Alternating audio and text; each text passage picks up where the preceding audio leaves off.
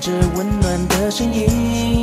九四点三，让我有整天的好心情。九四点三，分享生活点点滴滴。九四点三，随时陪伴着你，你最好的默契。人生，人生，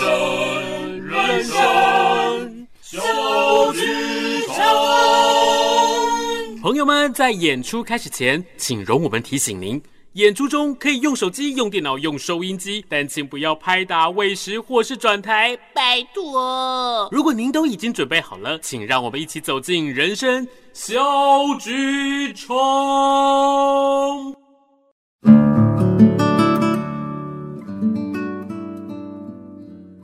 Hello，所有的听众伙伴，大家好，欢迎来到九四三人生小剧场。这个星期大家过得好吗？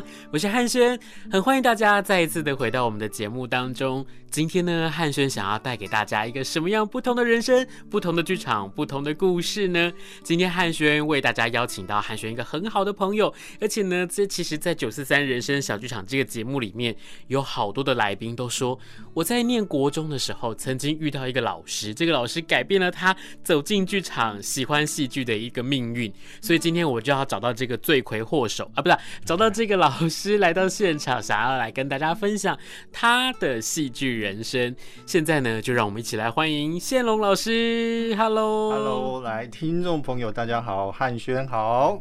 Hello，宪龙，好久不见了。是啊，是啊。其实我们两个认识蛮久了，对不对？哎，很久了。但你这么一讲，大学生应该会算我的岁数吧？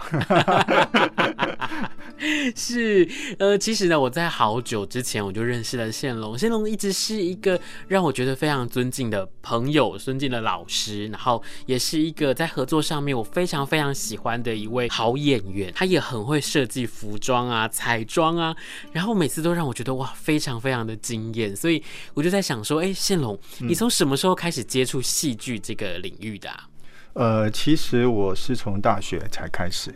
对，从大学的时候，嗯，那我我本身并不是科班生哦。那我们那一届大学，我们那一届还蛮蛮怪的，学校用呃学校录取的都不是科班生啊，真的吗？真的，我们那一届挺怪的。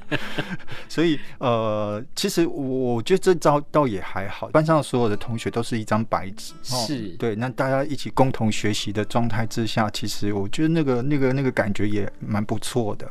真的哎，因为如果说你不是科班出身的，然后来到了一个学习表演、学习艺术的环境里面，真的喜欢的人，真的想要去追求的人，他就会很努力的去找到他想要挖到的宝，对不对？是啊，而且那个那个共同学习、共同讨论的那个氛围，我很喜欢。其实那那份力量很大，你知道，我们呃，我们的春季公演，大三跟大四的毕业公演，我们竟然可以分 A、B 两 K。哇塞！就是 A 组在演的时候，B 组的人呢，呃，负责幕后，然后呃，完场的时候是 B 组去演，然后 A 组做幕后。哇哦！所以你就你就你就可以知道说，我们班其实在那个时候的那个呃学习状态是大家每个人是共同一起成长，然后每个人都很强的。对啊，而且这样子一个分工合作，然后呢，在舞台上面去成就出一个那个片刻的美好的那种感觉，我真觉得那是一个很感动的事情哎。就是每一个人其实都可以上台去，那我每一个人也可以去幕后去做一个呃帮助这一些在舞台上让他们去发光发热。我觉得那那那个那个大学这这这四年让我学到了这这样子的经验，所以其实带到社会上来我。你你可以了解我那个意思吗？嗯，对，就是在这样子的一个学习背景出来之后，嗯、当你投入了职场，不管是在剧场里头，嗯、在排练场里面，又或者是在教学的现场，是的，因为你是一个教育工作者，然后呢，而且你又教的是表演艺术，是，所以你带给大家很多不同的视野，然后也让大家去做了很多不同的尝试。所以也真的就是，其实，在好几集的来宾里面，他们在聊天的时候，或者是在我的生活当中他们在聊的时候，或者是现在我所教的学生里面，有好几个都告诉我说：“哎，老师，你也认识谢龙老师？我说对啊。然后呢，他就说天哪，就是他在他念国中的时候，因为有谢龙老师，然后改变了他很多不同的想法。然后我就觉得说，哇，这真的是，你看我刚刚我们在在聊的过程当中，我们就聊到说，其实，在你念大学的时候，嗯、你开始接触戏剧，然后让你爱上了这个嗯嗯嗯这个环境，也因为这群人大家凝聚起来的那个力量跟氛围，让你觉得喜欢这件事情，你更要把它带给所有的，不管是学子们或者是。合作的伙伴们，对，对不对？对，嗯，然后所以后来再回到了高雄之后，回到南台湾之后，你就开始在做剧场的相关的工作，对不对？呃，其实我在大学的时候，那个那个大学期间，其实我已经有在，呃，那时候不是在剧场，嗯，我们专门是做儿童教育、儿童的教育剧场。哦，对，那其实对我来讲啦，其实我那时候其实呃一开始我有点反反抗，为什么？因为其实 这个就是所谓的一般大学生的心态，因为你你在大区大剧场习惯了，嗯，你突然之间你必须要去到百货公司前面去面对群众，或者是你要到游乐园去面对群众，你会发觉你放不下那个那个身段。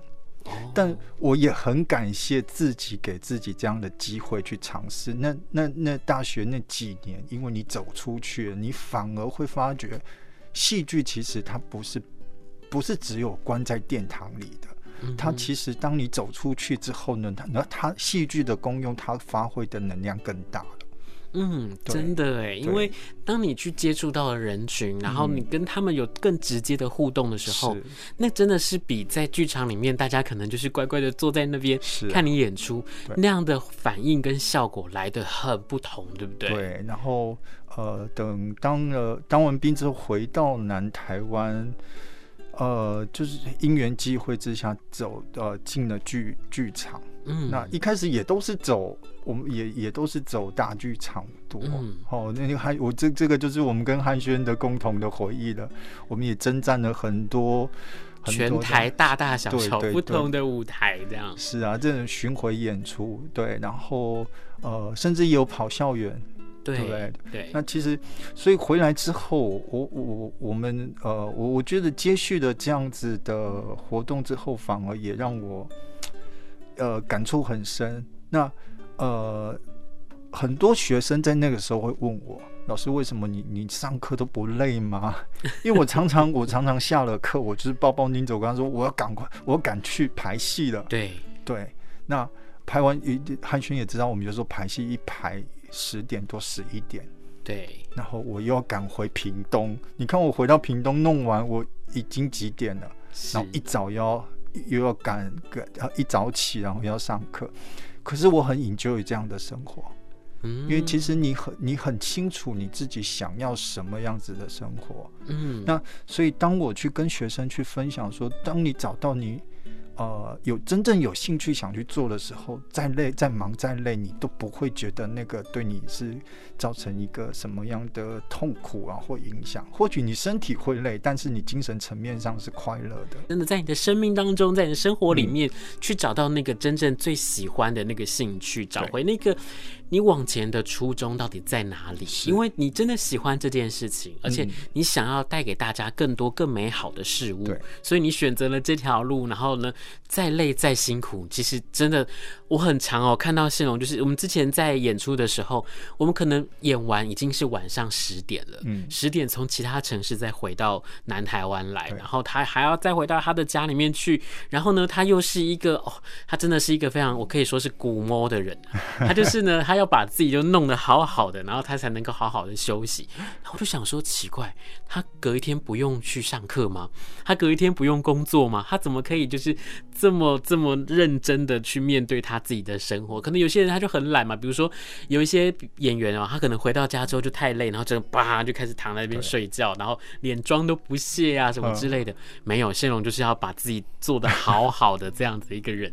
所以呢，我就想说，哇，今天一定要跟大家来分享一个。在剧场里面，然后在人生当中这么热情，然后对于戏剧这么执着的人，今天来到现场来跟大家一起分享，他就是我们的宪龙老师。嗯、那宪龙老师，我想要就是今天哦，其实，在我们的节目当中呢，嗯、等一下我们是不是有一段戏，我们可以来跟我们所有的听众伙伴一起来分享，对不对？对，让大家一起来看看，然后来听听看宪龙老师他所写的故事，然后呢，在我们的这个节目里面一起来跟大家分享。好，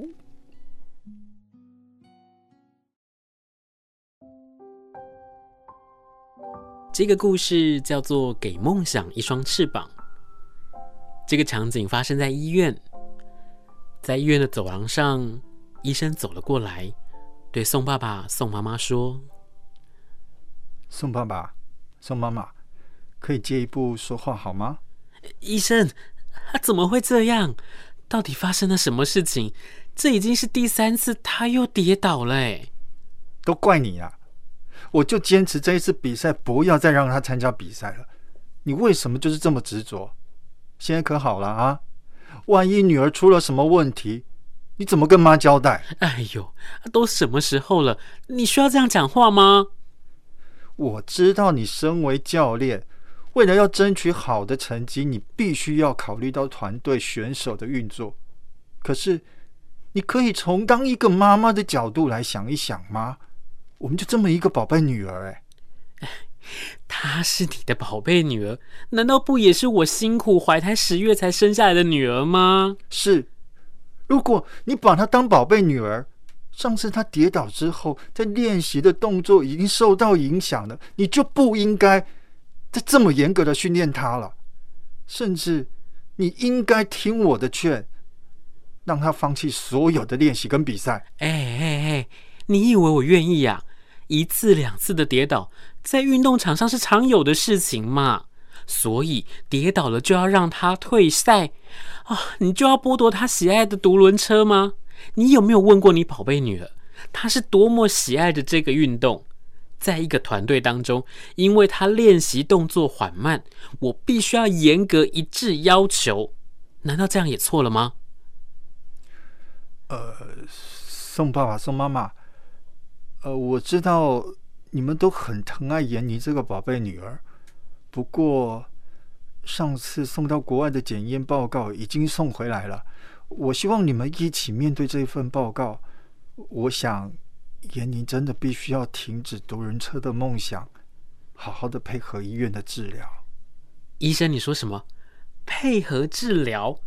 到底是怎么啦？为什么要配合治疗？不就只是跌倒吗？啊？尼曼皮克镇？尼曼皮克镇？对。呃，尼曼皮克症到底是什么啊？严重吗？医生，为什么你脸色那么凝重啊？他只是跌倒，他只是这次昏倒，你为什么要他放弃这样的梦想啊？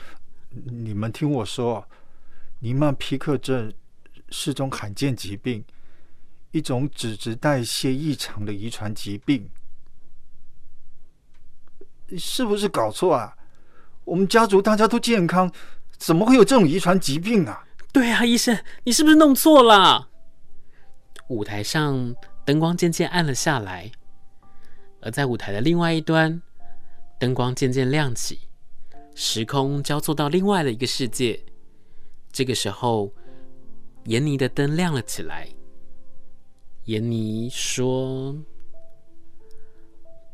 爸妈，人生就如同一盒巧克力。”你永远无法知道下一颗是什么味道。我知道，当你们从医生口中得知我得到罕见疾病的时候，一时之间无法承受这样的事实。在那次比赛，就因为这么一跤，夺走了我之后所有做梦的权利。但是我知道，这样的苦痛，爸爸妈妈要比我承受更多更多。爸。妈，我们就是这么幸运，老天爷挑了一个带着苦味的黑色巧克力给我们。但我知道，因为有奶奶，有你们，有爱着我的朋友，这颗巧克力会慢慢变成甜的。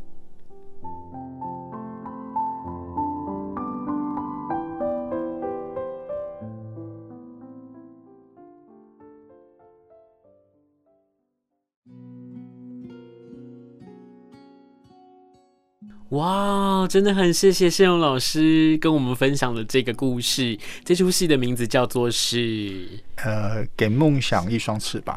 当初是一个什么样的机会让你有这个动力，然后有这个灵感去写下这一段故事呢？嗯，呃，其实这个是我们去参加呃全国创意戏剧赛的脚本。嗯，那在我教书的过程当中啊，其实我一直在思考一个问题，就是呃，到底我们呃，要要让学生了解说，戏剧到底可以对这个社会造成什么样子的一个贡献或者一个影响。那也刚好，这个剧本在在去比赛的那一那那几年，汉轩有邀请我去跟我们的罕见罕见疾病基金会，对对对，那因为有去呃有去帮忙他们做了这样的一个演出，那真的发觉，哎，其实如果我们把我把我的课程或者是带学生去比赛的这样的剧目也能够结合进来，让学生也能够去了解哦，原来戏剧的功用它可以有这么大。嗯，对，让他们去，他让他们去了解说，透过戏剧去去把这样子罕见疾病给放进来，呃，我觉得这我愿意去做，对，嗯、所以当时候这个剧本它就产生了，是对。那其实呃，我在写这个剧本，其实也也会有一个有一个压力啦，因为当中的这个爸爸跟妈妈，你要去思考怎么办，孩子能不能够驾驭这个角色，对。然后甚至那个医生，那也都还好。我觉得老天帮我，真的，老天帮我，刚好能够有这样子的孩子，能够去去呃符合这样的角色要求。你必须要透过感同身受的方式，让大家去说出这段台词，或者是接受这件事情的时候，嗯、他才能够去驾驭这个角色，或者是他真正能够进入到这个故事，而不是去做表演，而是是跟大家分享一段。我觉得看起来他就很真实，而且是真的就发生在我们身边的故事。对，所以我觉得真的也很幸运的是，有谢龙的学生们，然后跟着谢龙老师一起合作去完成这出戏。因为我之前我有看到片段，你们跟我分享的那个片段，然后我就觉得学生真的很厉害。他们厉害的是，或许在他们的声音里面，在他们的肢体里面，看起来还是像个孩子一样。可是他们的这些想法，或者是他们在说出这一句话的时候的那种感觉，嗯，我真的觉得很传神。对。所以我就觉得说，真的戏剧它不只是在舞台上面做了一个火花而已，它更是让所有的表演者、所有的看演出的人，他可以一起去进入到不同的人的生命里头。我觉得那才是戏剧最美丽的地方。是啊，是啊，其所以，我其实也很感谢这些孩子们，他们愿意跟着一起吃苦。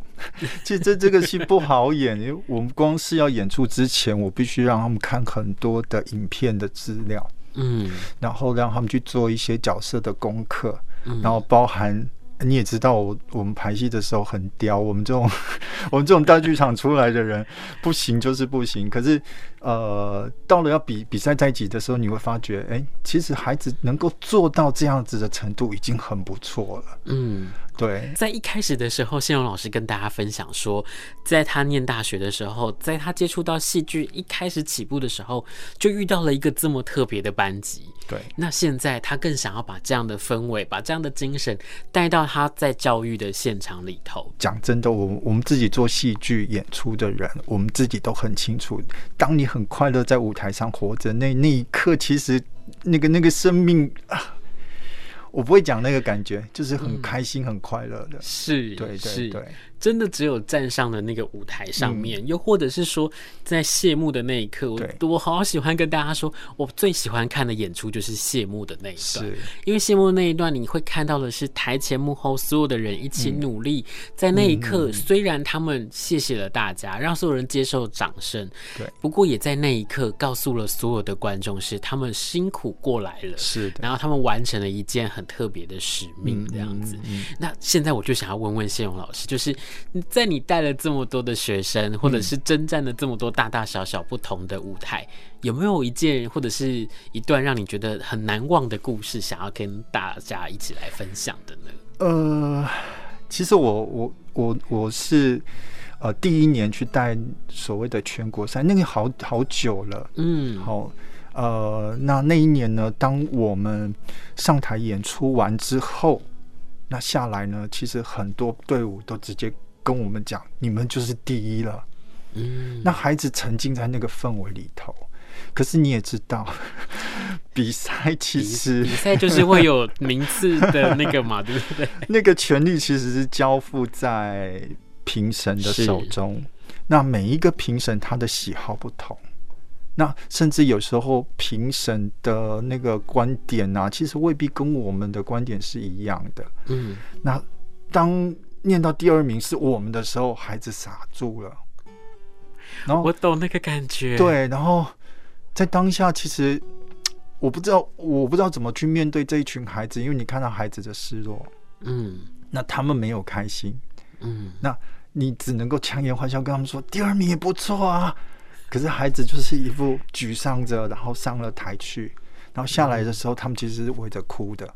嗯、那我也很想哭啊！那我的哭不是因为我们没有拿第没有拿第一，而是你看到孩子们的那个失落感，嗯，心疼他们。对，那于是那那一天其实回要回高雄的路上，我在车上就跟他们说，其实这就是人生，人生我们只要付出了。其实得到掌声就好。是，那其实你你们的表现，在我老师的心中是第一名，甚至在其他队伍心中是第一名。虽然在评审的心目当中未必是第一名，那我们为什么一定要去执着呢？嗯、对，所以我觉得这个都要教育。对，对我都听谢龙在讲这段话的时候，嗯、我的眼眶都泛泪。我非常能够体会那样的心情，嗯、因为其实对于比赛来说，我觉得。呃，跟学生们一起比赛这件事情，其实我最喜欢的是这个合作的过程。因为你陪着他们一起一一起努力，一起成长，那个过程我们都很清楚。真的相信，就是每一个努力的孩子背后，他们所得到的成果，他们所得到的东西，绝对不只是第一名的那个奖状而已。没错，没错，他一定会得到比他生命当中曾经经历过的事情更加丰富的经验。对啊，所以，我我觉得这就是这这样一件事情让我非常 非非常印象深刻。我到现在我都还在学习。嗯，对嗯对，是好。那其实哦，在现在的生活当中，我想。呃，我们现在也没有机会去参加比赛了，对不对？对，是因为疫情的关系，然后很多的比赛、很多的演出都因为这样子延期或取消。嗯，那不过呢，其实，在现在的这个疫情底下，我们开始用了很多不同的方式在表演，或者是跟大家分享。嗯，你有没有什么样的创意啊，或者是想法，或者是你可以跟我们聊聊看，就是在你在教学或者是在演出的这个现场，嗯，有了什么样子不同的改变吗？像我最近哈在运运作这个线上教学的时候，我也在思考一个问题：学生怎么怎么，我们我们怎么怎么去指导他？因为你光是在线上去指导他动作，跟现场那差很多，所以我们课程势必的必须去做一些调整。但我后来我我我思考了一个问题：我既然教学生，就是呃，我我希望让他们从戏剧当中获得温度。那所以我就去设计了一个课程，就是所谓的物件情感，然后让让他们也自己自己去完成一个物件的情感，就是写了卡片，然后去感谢他想感谢在疫疫情这段期间，呃，想要感谢的人。我觉得这个也是一种表演，对他们来讲。那你会发觉，其实，在当中你看到很多学生的一些创意，有人用毛笔字。哦，现现在这个年代还有人用毛笔啊？他用毛笔字去写，然后有人用 POP 的字体，然后甚至有些人画上插图。嗯，那我觉得这个就是他们他们这个时代所发挥出来的那这种艺术创作的能量跟温度。嗯，我觉得这个，我我我反而是开心的。嗯，就是，诶，从这样的一个转换当中，让我呃更惊喜看到学生的一些创意的，或或者是他们的创作。嗯，对对对。我觉得在就是这个疫情底下，其实很多的不管是老师或者是表演者，嗯、大家都在思考说，我们要怎么样去做出可能真的要做了改变的时刻。对，这改变的时刻是呃，比如说之前我们在在聊的时候，我们聊到说，呃，线上的演出。对，那线上演出其实它真的就是人跟人之间隔着这个荧幕。是。那刚刚谢勇老师讲到了温度这件事情，嗯、我就觉得很棒啊，因为透过了温度，透过了手写，透过了你亲自动手的这件事，嗯，让很多人真的发现哦，其实，在我的生活当中，我其实透过一个小小的举动跟改变，嗯、是你可以改变很多不同的事情。对，呃，这这也是一种回馈，因为我们发，我们我们真的会发觉那个回馈的手写字的温度，确实让让人看得非常的很很温暖。嗯嗯，只要字不要写的太丑就好了，还好啦。对啊，所以呢，它真的是一件很妙的事情哦。是啊，是啊，是是是。然后呢，嗯、我就想要再问一下新荣老师，就是说，走过了疫情之后，你有没有想要跟所有的伙伴来分享？就是因为这次的疫情，你觉得你在未来，如果我们还有机会，我们再站上舞台也好，或者是实际的去碰到了学生，实际又去碰到了观众，嗯，你觉得在这段疫情里面带给你什么样的改变？或者是你想要去做一些什么不同的事情吗？呃，我觉得一个疫情它打乱了大家的生活，那但是虽然打乱，但是我觉得我们它更是让我们有有进步的的的这样的一个机会。嗯，你像我这一段期间一直一直在看很多很多的影片哦，因为我我想从影片当中去找出一些有也可适合给分享给学生的，那相对的。嗯嗯对我来讲，我会觉得我好累哦。但这几天下来，你看，我就觉得，哎，我其实自己也得到很多。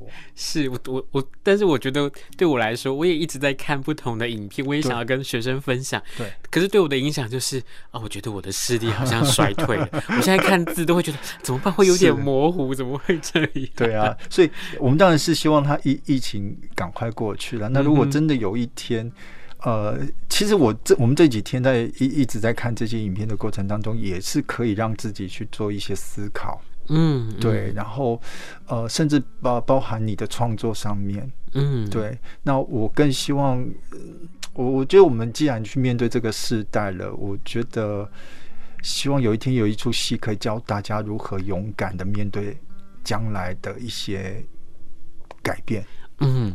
就像是我最近在我身边的很多朋友，不晓得为什么，我就刚好就看到，呃，他们就说，你会写遗书吗？嗯，然后我就啊，也写遗书？什么意思？然后我就很好奇的再看下去或问下去，他们就说，其实面对生活当中的这些瞬息万变，对，然后呢，你有没有勇气去面对那个万一，或者是说你有没有那个责任去面对你可能。